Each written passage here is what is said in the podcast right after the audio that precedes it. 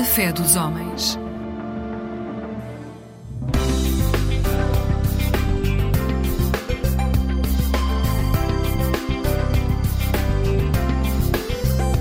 Eclésia Igreja Católica.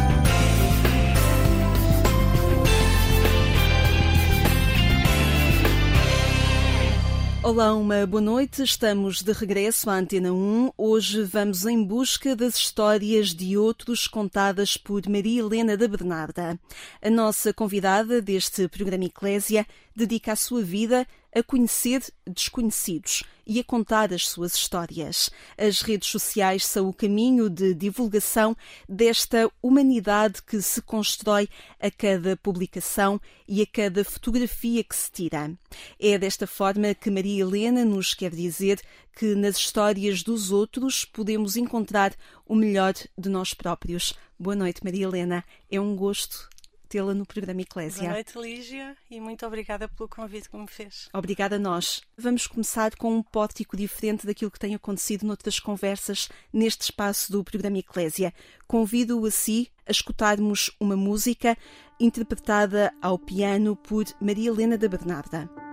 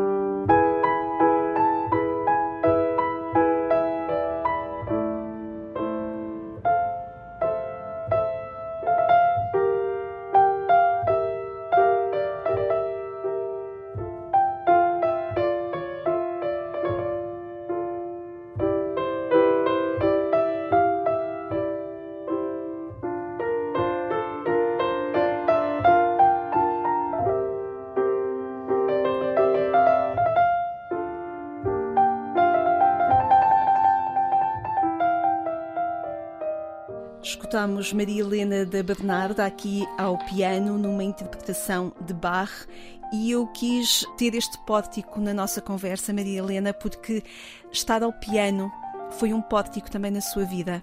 E é esse momento que eu gostaria de ir. Que pórtico é este?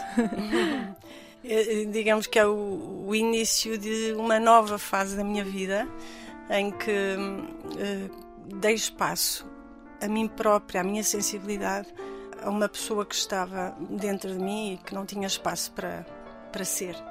A Maria Helena teve uma vida profissional muito ativa, estudou economia, esteve ligada à gestão, Exato. ligada a várias empresas também, mas em determinada altura, depois de uma vida muito ativa, decidiu que se calhar queria escutar o tempo, ter uhum. tempo para si também. Será isso? Exato, afinal, o tempo é o bem mais precioso que nós temos porque é escasso. Durante muitos anos uh, dediquei-me a ser muito responsável naquilo que fazia, que era gerir empresas. E gerir empresas implica vender, implica produzir, implica também gerir pessoas, evidentemente. Uh, e essa é uma área que eu gostava bastante, gerir pessoas e também o desenvolvimento de produto. Mas isso uh, deixava-me pouco tempo depois para o outro lado da minha vida. Depois, o outro lado era a família que constituí e os filhos. Portanto, aquilo que eram os meus poderiam ser os meus pequenos prazeres, entre eles tocar piano não, não tinha tempo, não existia. Daí que nunca tive professor, não, não sabia ler uma pauta, não, não, não tinha. Gostava de pintar, mas não pintava, gostava de tocar, mas só tocava de ouvido, não sabia tocar uma música clássica. E portanto houve muita coisa que ficou para trás. até, até chegar a uma fase da minha vida em que, quando pus os pesos, achei que poderia, que estava talvez na altura de poder mudar a minha vida. Tive que pensar três, quatro, cinco vezes. Não é fácil tomar uma decisão assim, porque ganha-se umas coisas, perde-se outras, não é? Mas não estou absolutamente nada arrependida de ter feito uma mudança radical porque é, no fundo é o que todas as pessoas desejam. Eu conheço, há muita gente. Aos 50 vão mudar de vida. Só que quase ninguém o pode fazer, não é? E eu não fui aos 50, fui aos 54, talvez. E, com coragem? E com, com alguma coragem, sim. E com algumas vozes discordantes à minha volta, devo dizer. Esta coragem, esta mudança, abriu-a a novas perspectivas. Para já foi recuperar paixões antigas, não é? Nomeadamente a fotografia, o piano, como nós a paixão, aqui ouvimos. Acima de tudo, procurei dar um outro sentido à minha vida. Ah, porque o sentido da minha vida não era, na verdade, ah, aquilo que eu tinha seguido durante 20 e tal anos. O sentido envolve o bem, envolve a noção do que do que é estar neste mundo e para mim estar neste mundo uh, envolve dádiva, envolve ajudarmos o próximo. Passei para uma outra fase. E, portanto, nesta outra fase, digamos que havia duas coisas que eu procurei. Era ajudar-me o próximo e, de certa forma, a mim mesma. E a mim mesma é, através de duas coisas. Uma delas é dedicar algum espaço a fazer coisas que me dão prazer. Entre eles, o tocar piano ou pintar. Um, por outro lado, é na dedicação aos outros, é o perceber o retorno também que eu encontro, a gratidão das pessoas, uh, aquelas palavras que quase todos os dias eu recebo de gratidão pelas histórias que diariamente chegam à, à minha página, não é? E, e, e, que faço há quase 5 anos, há mais de 4 anos. Desde novembro de 2018. Exatamente. Escutar os outros é promover o bem também? É. É. Aquilo que eu posso dizer que há de comum em todas as pessoas que eu, com quem eu converso, o gosto que eu encontro nessas conversas por parte das outras pessoas. Elas normalmente não têm vontade de acabar. Eu sinto-me assim como uma espécie de, de padre sem igreja ou de, ou de psicóloga sem gabinete. Ouço sem julgar. E eu acho que é isso, essa esse lado que leva as pessoas a abrirem-se. É muito, muito interessante que talvez a maior parte das pessoas me dizem que não tem nada de, de interessante para me contar. E depois, à medida que vou fazendo perguntas, às vezes digo: Já viu que o que acabou de dizer é tão bonito? E as pessoas abrem normalmente os olhos mas acha isto bonito? Sim, já. E depois, eh, de facto, as pessoas ao sentirem-se valorizadas, mas eu digo aquilo genuinamente, é porque acho mesmo bonito. Acredito que sim. Aliás, basta ver a página e vamos concretizar aquilo que estamos a falar.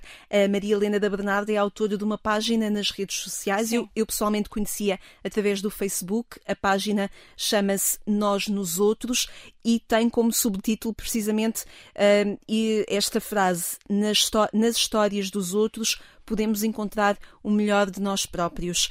A Maria Helena sai de casa em busca dos desconhecidos, é. de escutar os desconhecidos. Sim, sim. E numa perspectiva de que irei ajudar alguém com aquilo.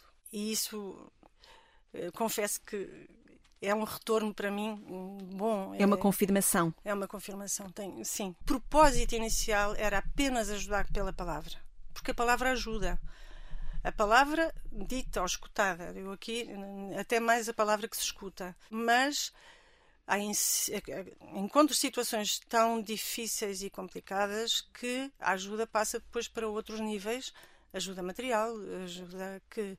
Abre canais de comunicação até Sim, numa rede, não é? Que se pode estabelecer. E com uma enorme ajuda também da comunidade que se criou, a quem eu estou tão, tão grata, porque a página hoje tem um conjunto de seguidores significativo Sim. e que estão a perfeitamente disponíveis para ajudar quem precisa. Vamos ao início desta página, Maria Helena, porque acredito que quando pensou mudar de vida não tinha já este objetivo ah, traçado, ah, não, não, é? Tinha, não. Como é que surgiu?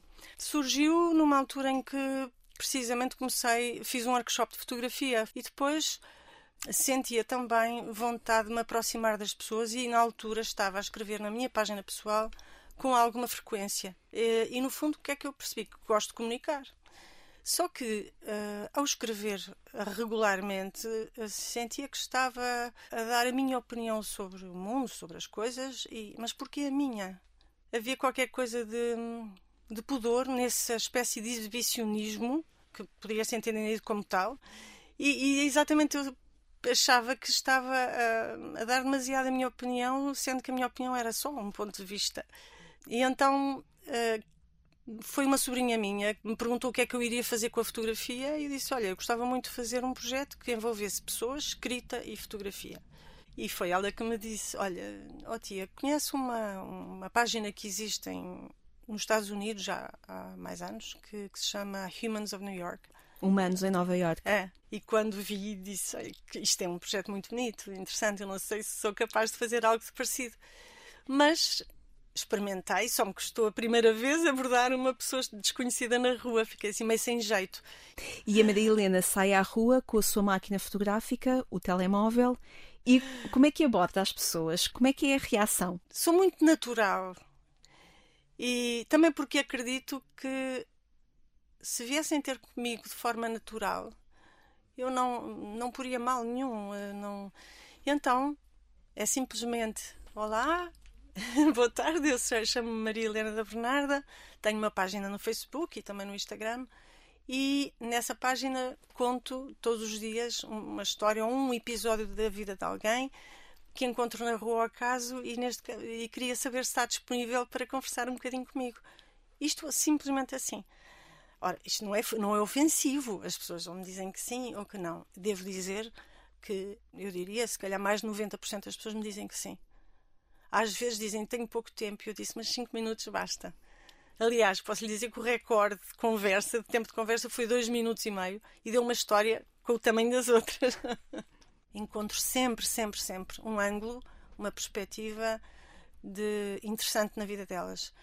E, e o mais, que eu diria, o mais improvável acontece, que é em, nestes mais de 4 anos e meio, nunca houve uma história que eu deixasse cair. Vamos em busca desta humanidade que a Maria Helena da Bernarda procura transmitir um, e testemunhar nesta página Nós nos Outros. Continuo desse lado, vamos à música. A música que a nossa convidada esta noite também nos quis propor.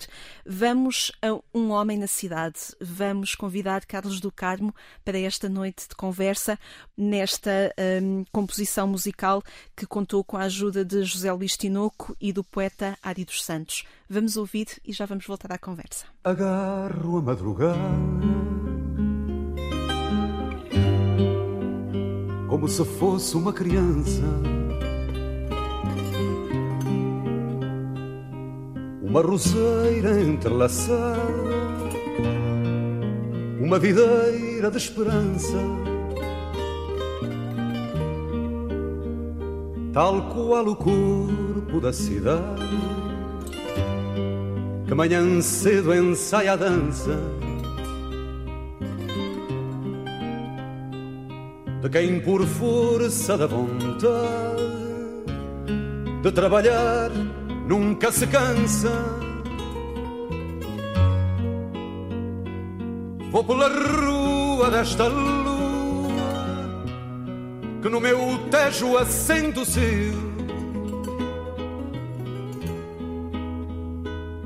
Vou por Lisboa, maré nua, que desagua no Rocio. Eu sou um homem na cidade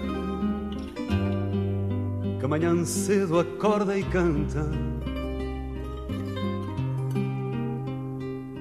E por amar a liberdade, com a cidade se levanta.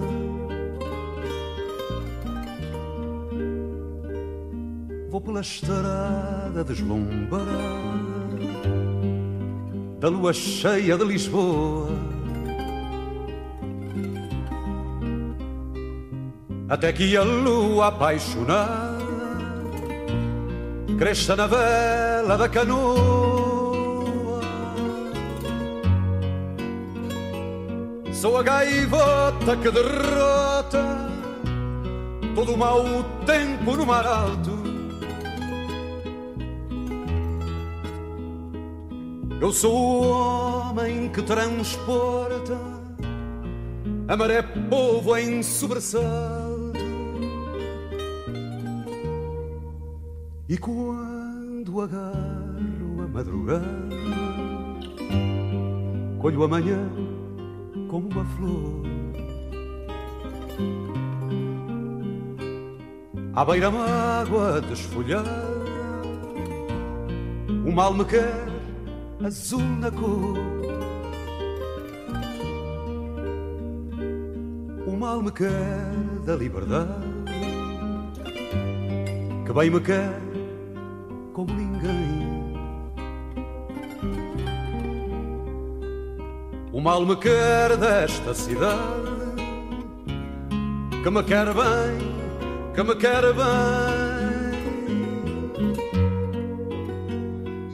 Nas minhas mãos a madrugada abriu a flor de abril também. A flor sem medo perfumada, com o aroma que o mar tem.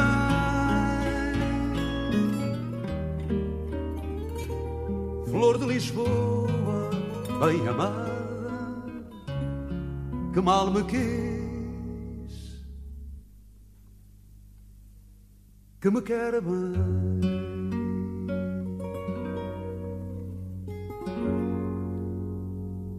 Agradecemos a Carlos do Carmo ter cantado para nós esta noite Um Homem na Cidade, proposto por Maria Helena da Bernarda, nossa convidada esta noite no programa Eclésia. Obrigada por esta boa proposta, Maria Helena, também. Obrigada. Eu penso que se, que se cruza muito com estes rostos desconhecidos também que nos quer convidar a conhecer através da página Nós nos Outros. Esta página que nos uh, conta retratos de vida, não vidas perfeitas, mas a Maria Helena está à procura dos rostos de humanidade que preenchem a vida cotidiana de todos os dias, também a nossa. Estou à procura da verdade. Eu peço sempre às pessoas: eu não quero saber tudo, eu não quero entrar no vosso espaço de intimidade, mas o que me disserem, digam-me digam a verdade.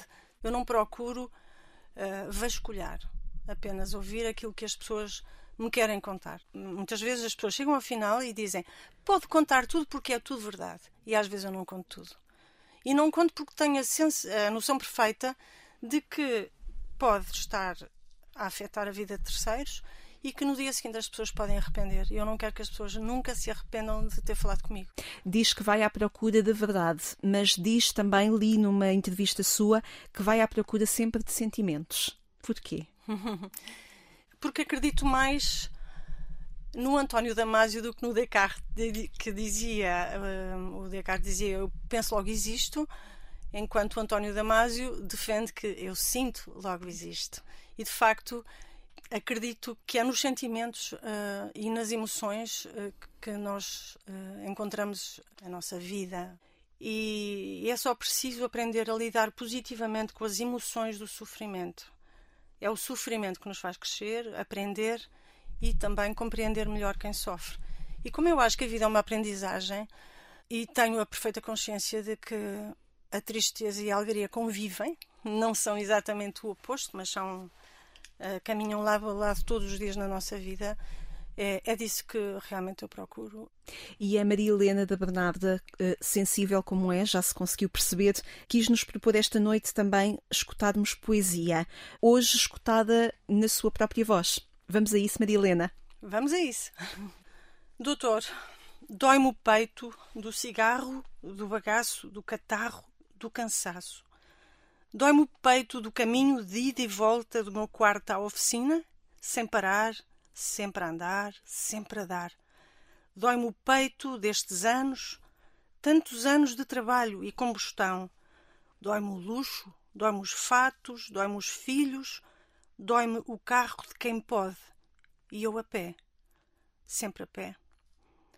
Dói-me a esperança, dói-me a espera pelo aumento, pela reforma, pelo transporte, pela vida e pela morte.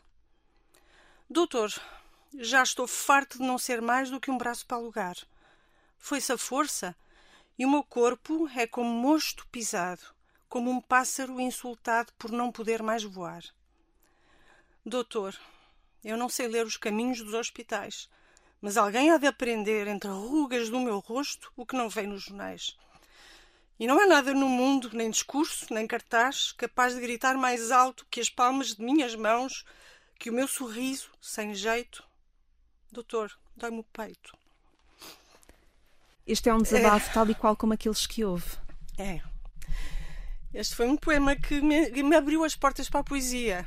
Ouvi este poema dito, escrito e dito pelo José Fanha, e, e lembro-me de ter ficado absolutamente hum, arrepiada a ouvi-lo, porque de facto acho que sempre tive muita sensibilidade para o sofrimento dos outros. E, e, foi isto que eu senti aqui, o sofrimento das pessoas. Como a poesia pode ir ao encontro daquilo que nós sentimos, ampliar, aprofundar, mostrar-nos outros horizontes, a vida de alguma forma amplia-se. O mesmo acontece-lhe quando encontra estas pessoas na rua. É verdade. Tra venho sempre revigorada para casa e sempre com a sensação de pensar: fui mais feliz por estar a fazer isto. Estou Isso é impressionante. E, e, e pensar aquela pessoa também. Nós temos que dar atenção ao outro. E é esse espaço que faz falta Uh, Pergunto-lhe, uh, aqui há uns tempos uh, confrontei-me com uma frase de um cardeal, de um arcebispo de Milão, o cardeal Carlo Martini, e ele perguntava: ainda é possível encontrarmos-nos uns aos outros? Eu acredito que a sua resposta seja positiva. Claro que sim, claro que sim. É possível e é cada vez mais desejável. Nós, seres humanos, temos todos um espaço comum de que reside precisamente nas emoções. Podemos pensar de forma diferente, consoante foi a nossa, a nossa educação, as nossas circunstâncias. A nossa vida. Mas a nível dos sentimentos, alegria é alegria. Alegria leva ao sorriso. Uh, a tristeza leva à lágrima. Uh, e isso não importa onde estejamos. Isso é comum a é todos. Comum, é comum. Uh, depois vivemos também num tempo tão agressivo. Eu penso na vida que hoje as pessoas têm. Quando se chegam a casa e têm televisão, para já aquelas que a têm, não é? E abrem a televisão, a agressividade que nos aparece todos os dias em casa, o stress, a rotina dos dias, a incerteza do futuro, tudo isso é tão difícil que acredito que estamos a viver tempos em que a solidariedade mais que nunca é necessária. Não podemos só exigir eh, do Estado, dos políticos, uh, das instituições, temos que exigir de nós próprios essa atenção para o próximo, para o vizinho, para, para a pessoa que precisa. Esse espaço que dá aos outros, que encontra, o que é que lhe permite conhecer a humanidade? Uma das coisas que, que verifico mais hoje em dia é a solidão. E quando, até porque talvez tenda a conversar com pessoas de mais idade, e é precisamente a solidão na terceira idade que, que pesa mais. E a solidão é, regra geral, difícil, difícil de suportar. Por isso, muitas vezes verifico que a minha companhia junto àquela pessoa foi um, um momento que alterou o dia da pessoa, não é? Depois encontro histórias que perfeitamente como olho como a que está a ser contada hoje que daria um livro ou um filme completamente improvável. Uma história de amor que se passou entre um senhor que, está, que estava na prisão e uma senhora da limpeza da, da prisão. E, portanto, daí o resto não conto porque só Que é para as amanhã. pessoas poderem ir ver, sem dúvida nenhuma. Mas, Mas já agora deixe-me recuperar aqui uma história ternurenta de uma criança que conheceu e da mãe com quem conversou e deixava apenas uma nota naquilo que foram as palavras desta mãe que a Maria Helena ajudou a traduzir. Dizia ela: olhar é uma coisa, é ver através da alma. Dizia ela a diferença entre ver e olhar. Estes, estas suas histórias também são um convite a olhar para estas vidas. Exato. Não é ver as vidas, é olhar, é parar e olhá-las. É essa a minha proposta, exatamente é que as pessoas não passem só os olhos e sigam em frente, é que interiorizem, olhem com empatia. É só isso, empatia. E é essa, é essa capacidade de nos pormos no lugar do outro, porque no fundo, em última, em última, em última análise, aquilo que, que eu persigo é, um, é o espírito solidário, é a quebra de preconceitos, da mais diversa natureza. E por isso é que a Maria Helena escuta todos. Todos, não, sim, todos têm espaço. O mundo é de toda a gente. E mesmo em relação às minorias, uh, aquilo que, que eu penso que define um país desenvolvido ou uma sociedade mais desenvolvida é a capacidade de incluir as minorias, toda a gente, toda a gente. E ter uma resposta para toda a gente. Essa compaixão que é preciso também ter é uma coisa que não podemos perder e agradecemos à Maria Helena também por nos relembrar isso. E já poderíamos ficar aqui nesta conversa, já teria valido muito a pena, mas vamos ainda a uma música que a Maria Helena nos quis propor. Uh, eu não conhecia esta música, chama-se Maria, é interpretada por Gonçalo Souza, acompanhado por Pedro Limpo e Diogo Santos. Vamos ouvir e depois já falar um bocadinho também sobre esta música, pode ser? Está bem, claro.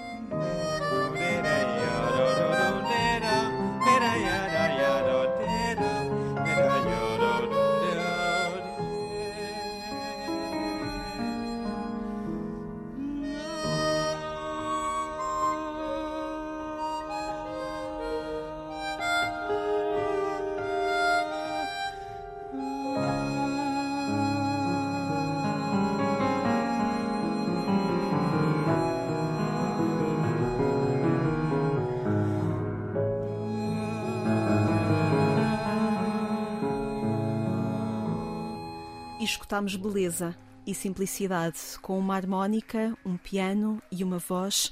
Eu estava a ouvir esta música e a pensar que esta sonoridade também nos dá espaço e nos dá tempo.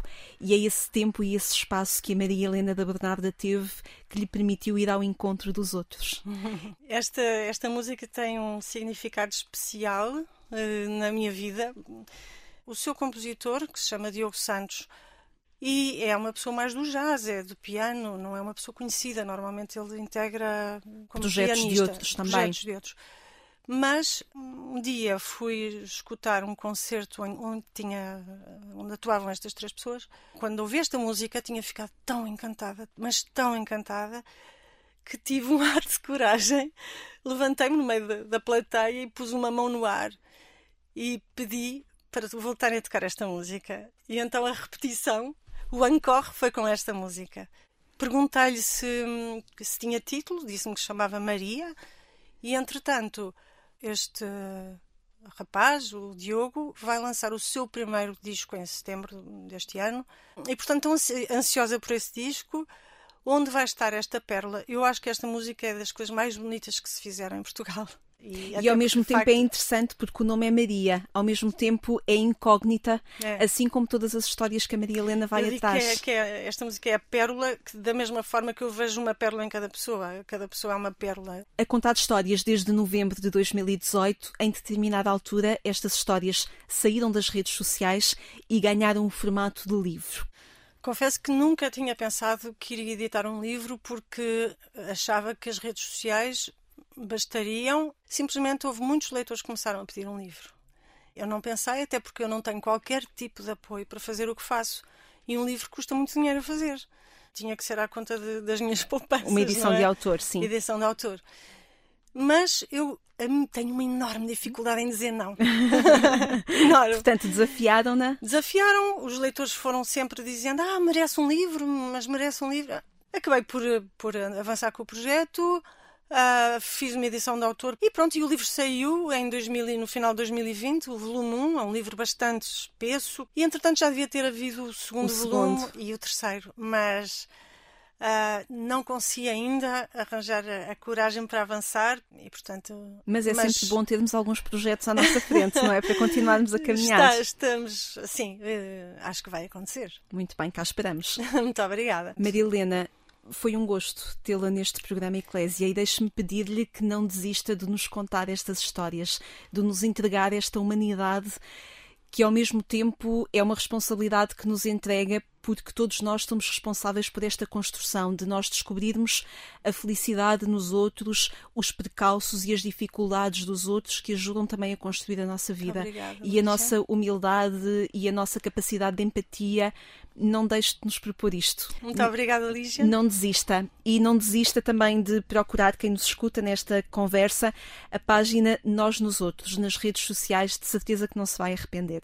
Maria Helena, muito obrigada. Obrigada eu. Obrigada. obrigada pela oportunidade. Obrigada a si também que esteve connosco a acompanhar esta boa conversa com Maria Helena da Bernarda. Pode voltar a escutar esta conversa ou descobrir outras a partir do portal de informação da Agência Eclésia ou então no podcast Alarga a Tua Tenda.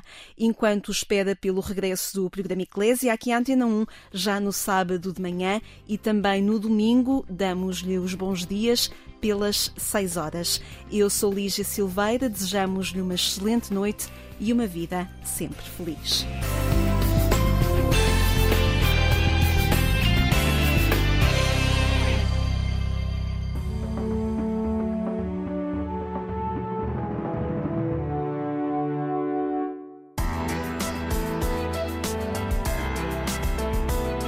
Mosaico Ecumênico um programa do Conselho Português de Igrejas Cristãs. Olá, muito boa noite. Bem-vindo a mais um programa Fé dos Homens da responsabilidade do COPIC. Fique conosco.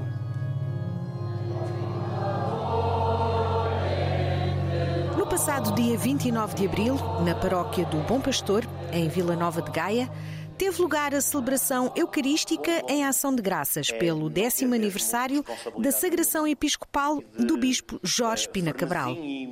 Um tempo festivo para a Igreja Lusitana, marcado pelo encontro do povo de Deus no contexto da festa de São Marcos. E por isso hoje quisemos celebrar este tempo. O bispo com o seu rebanho, o rebanho com o bispo, na abertura outras presenças também ecuménicas e fazermos festa também, fazermos celebração. Muitas vezes na azáfama do tempo que corre, eh, nós por vezes nem tempo temos para celebrar.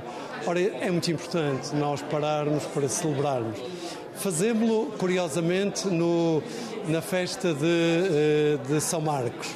E, e, como foi dito na celebração, o Evangelho de São Marcos começa com o anúncio da Boa Nova, com Cristo chamando Marcos que era um cobrador de impostos, é alguém que não era expectável que fosse discípulo de Cristo, mas logo a seguir o Evangelho diz que eles estavam juntos num grande banquete. Eu acho que esse aspecto é muito interessante. Uh, uh, o Evangelho é fala-nos muitas vezes do grande banquete, das festas que Cristo queria fazer com os seus, das celebrações à volta da mesa.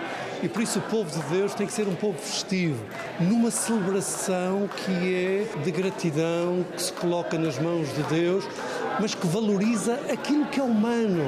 Aquilo que é humano é festa, aquilo que é humano é amizade, aquilo que é humano é relação, aquilo que é humano é aquilo que nos constrói enquanto sociedade. Por isso, uma das formas das igrejas hoje evangelizarem num mundo tão polarizado é as igrejas juntarem pessoas para celebrar. celebrar na Eucaristia litúrgica, mas celebrar também na Eucaristia da vida e numa celebração que seja capaz de incluir outros, aqueles que muitas vezes estão separados. E por isso eu acho que esta celebração é muito inspiradora também para o caminho que queremos percorrer. A celebração e o convívio final contaram com a presença de diversas individualidades representativas do poder local e religioso. As palavras por eles proferidas foram um testemunho da importância da Igreja na construção de uma sociedade mais justa e pacífica e um reconhecimento da relevância da autoridade exercida no serviço aos outros. O episcopado é um fator de união da Igreja.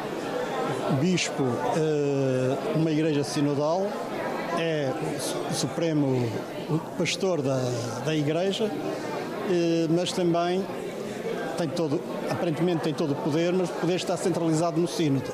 O bispo responde perante o sínodo pelo suas, uh, desenvolvimento das suas funções e o bispo é eleito pelo sínodo. Portanto, é esta natureza de uma igreja sinodal que elege entre os seus presbíteros um bispo. O bispo depois é, tem de ser aprovado pela autoridade metropolitana, no nosso caso é o arcebispo de Cantuária, e depois é que é sagrado. Este é o quarto bispo da Igreja, já está há 10 anos a exercer as suas funções e temos de considerar que é muito bom para a Igreja ter este foco de unidade que é o bispo, à qual obedecem todos os clérigos, desde os presbíteros aos diáconos, e, portanto toda a Igreja está unida à volta do seu bispo. Lembrando o tema de Paulo de Carvalho, 10 anos é muito tempo, procurámos saber se era possível fazer uma avaliação do percurso vivido.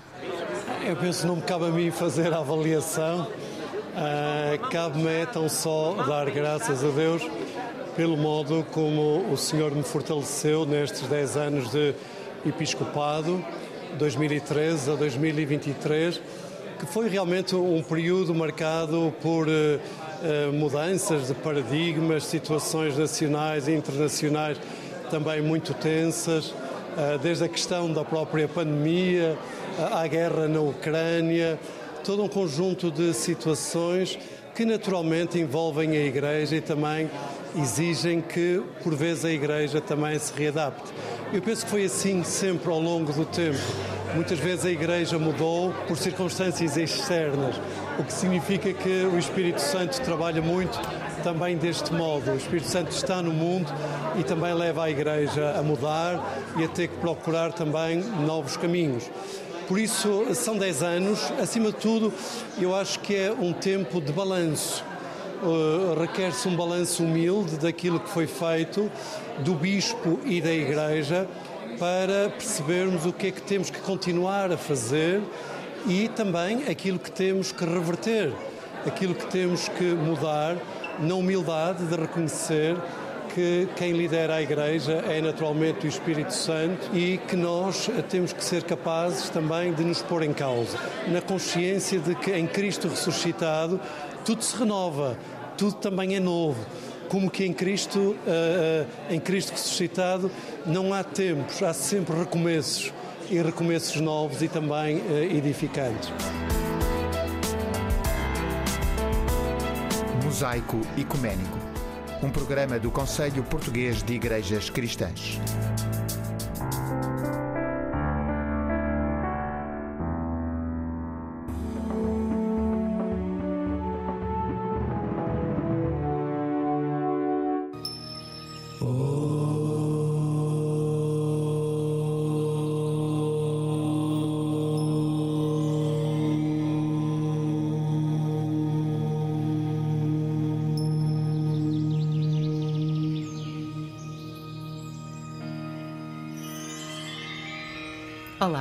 Meu nome é Ixane Lácia e estou aqui em representação da comunidade hindu de Portugal para falar do tema O Poder dos Mantras. A palavra mantra tem vindo a popularizar-se no Ocidente, mas o que significa exatamente? Qual a sua origem e que efeitos tem? Trata-se de uma palavra em sânscrito composta por duas outras palavras. Mana significa mente e Tra significa sistema. Significa que a entoação de mantras é um sistema desenvolvido para podermos ter controle sobre a nossa mente, quer a nível consciente, quer inconsciente.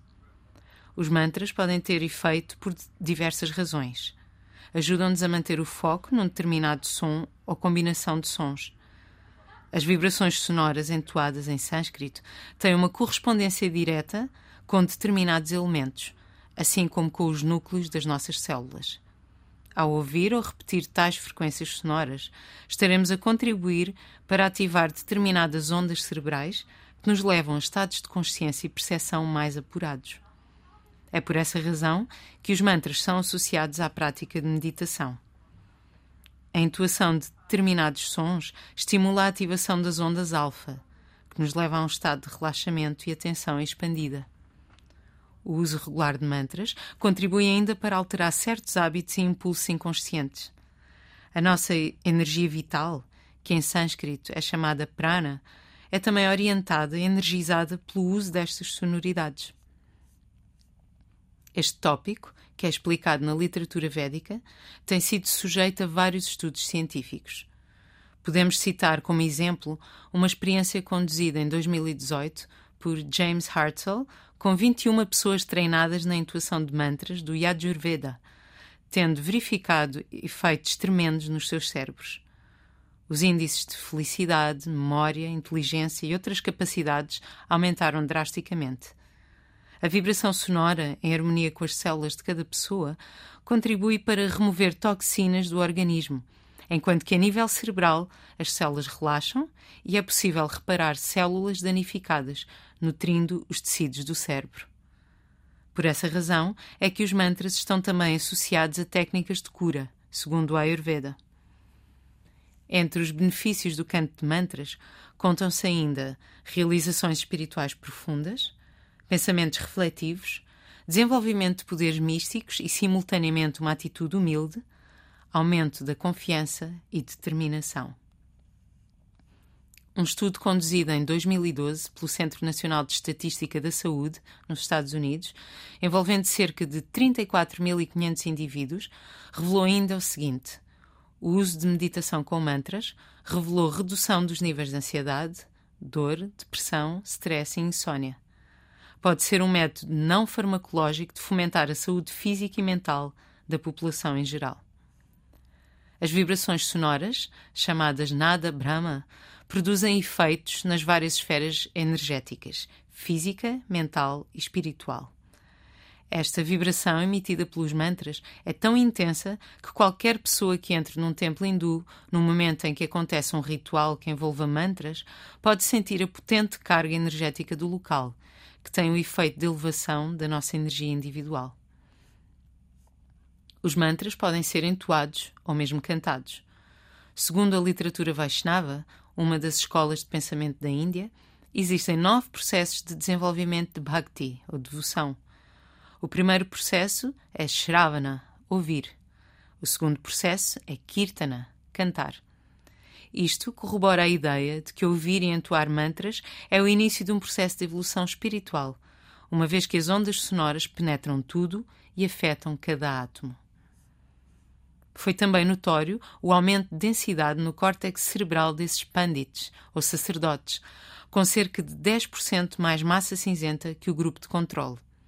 Existe uma correlação consistente com o aumento das funções cognitivas, com especial desenvolvimento do hipocampo do lado direito, relacionado com padrões, o que faz sentido, já que os mantras obedecem a determinados padrões de construção sonora. Um dos mantras mais antigos, conhecidos e poderosos da tradição védica é o Gayatri Mantra. Constituído por 24 sílabas, é recitado em diversas ocasiões, recomendando-se que seja recitado durante os sandhyas, ou seja, em determinadas horas do dia que estão relacionadas com as posições do Sol e os pontos cardeais. Isto acontece porque o significado do mantra estabelece uma ligação simbólica e também energética entre a luz do Sol e a iluminação interior. Uma tradução livre do Gayatri Mantra pode ser: Meditamos nesse divino e mais elevado brilho que é a fonte da vida e que conduz as nossas mentes do mundo material a planos de existência mais subtis. No fundo, pedimos que a iluminação nos inunde o pensamento e inspire a nossa inteligência. A mente é a origem de tudo e podemos elevar-nos ou entrar em decadência apenas pela forma como os nossos pensamentos nos guiam. Daí ser tão incrivelmente importante utilizarmos métodos para conduzir os nossos pensamentos a patamares mais luminosos. No dia 31 de maio celebra-se o Gayatri Jayanti, ou seja, o aniversário da deusa Gayatri. Esta divindade é considerada a personificação da potência dos mantras e dos Vedas, os textos escritos em sânscrito há milénios, que são uma fonte de sabedoria incalculável.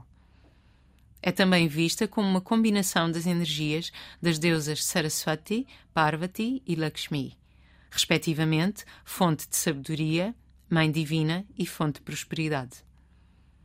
Diz-se ainda que Gayatri Devi é a união de todos os atributos da energia espiritual original e por isso é tão enfatizada a recitação de mantras como uma poderosa fonte de energia. No dia de Gayatri Jayanti, são-lhe oferecidas orações, especialmente a recitação do Gayatri Mantra. A deusa Gayatri é representada com cinco rostos, cada um simbolizando um dos cinco elementos fundamentais da criação, assim como os cinco tipos de energias vitais que operam no nosso corpo e mente. Esperamos ter despertado a vossa curiosidade para investigarem mais sobre mantras e ouvi-los ou recitá-los para sentirem os seus poderosos efeitos. Oh.